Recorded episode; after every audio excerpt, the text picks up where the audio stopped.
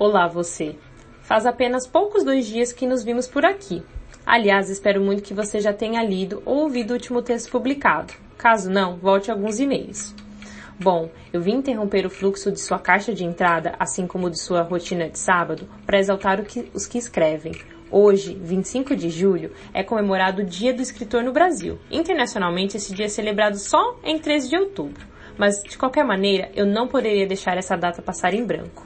A nível de curiosidade, esta homenagem surgiu por causa do primeiro Festival do Escritor Brasileiro, organizado na década de 60 pela União Brasileira de Escritores, que na época era presidida por João Peregrino Júnior e Jorge Amado, este que é um dos, um dos nomes principais na literatura nacional.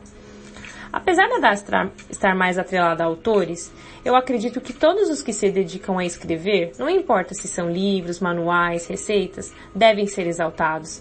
Escrever é um ato absurdamente essencial. Pela escrita, conseguimos dar forma aos nossos turbulentos pensamentos, conseguimos organizar melhor uma ideia. Basicamente tudo precisa, cedo ou tarde, ser passado para o papel. Então, eu escrevi um texto que realmente é, exprime toda a minha admiração por todos os escritores, todos aqueles que se dedicam o seu tempo a colocar as palavras no papel, que ajudam a contar histórias, sejam suas ou de outras pessoas. É isso.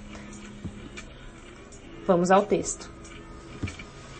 Carta aos escritores. De livros, de manuais, de rótulos, de dissertações. A todos que se dispõem a fazer da palavra seu começo, meio e fim Vida longa aos que escrevem. Desde criança, eu sempre achei que havia algo nobre e misterioso sobre escrever, sobre as pessoas que faziam isso muito bem, que pudessem criar novos ou revelar existentes universos como se fossem deuses ou feiticeiros, donos de si mesmo e de seu próprio mundo. Desde criança, eu sempre senti que havia algo mágico em pessoas que pudessem entrar na mente e na pele de outras pessoas, que pudessem gerar delas mesmas pessoas como eu, como você, ou ainda que inventassem algumas totalmente novas via papel. Desde criança, eu sempre achei fascinante os que pudessem se despir e revelar suas vidas para os outros a lerem, e num convite irresistível, acabam por convocar estranhos a dançarem a valsa que toquem suas existências. Desde criança, eu sempre admirei as pessoas que pudessem tão impecavelmente exteriorizar facetas de si mesmo, seus ouros e suas pobrezas, seus medos e seus desejos, seus caprichos e seus delírios, fazendo com que outros também queiram o fazer tão impecavelmente quanto. Desde criança, eu sempre fui instigada sobre os que fazem da escrita um enigma, onde se vai deixando pistas para alguém segui-las, onde se vai abrindo caminho para novos destinos, novas dimensões, novas possibilidades de desfechos.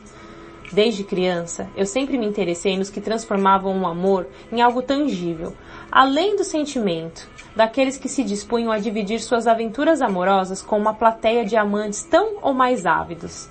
Desde criança, eu sempre me interessei também nos que transformavam o amor em constante fonte de alimento e superação, porque amar deixa memórias, frutos, cicatrizes, histórias a serem contadas em prol da humanidade.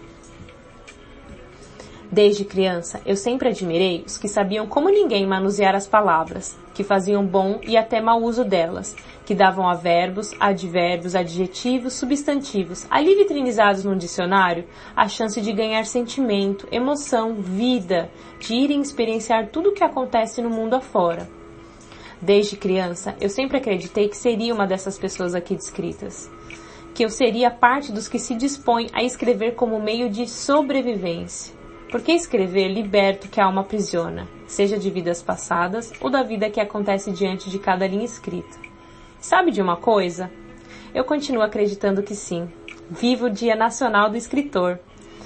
Muito obrigada a vocês que me leram, que têm me lido. Eu quero agradecer do fundo do meu coração todo o apoio. Por favor, se vocês gostarem, compartilhe com mais pessoas. É isso e até a próxima confissão.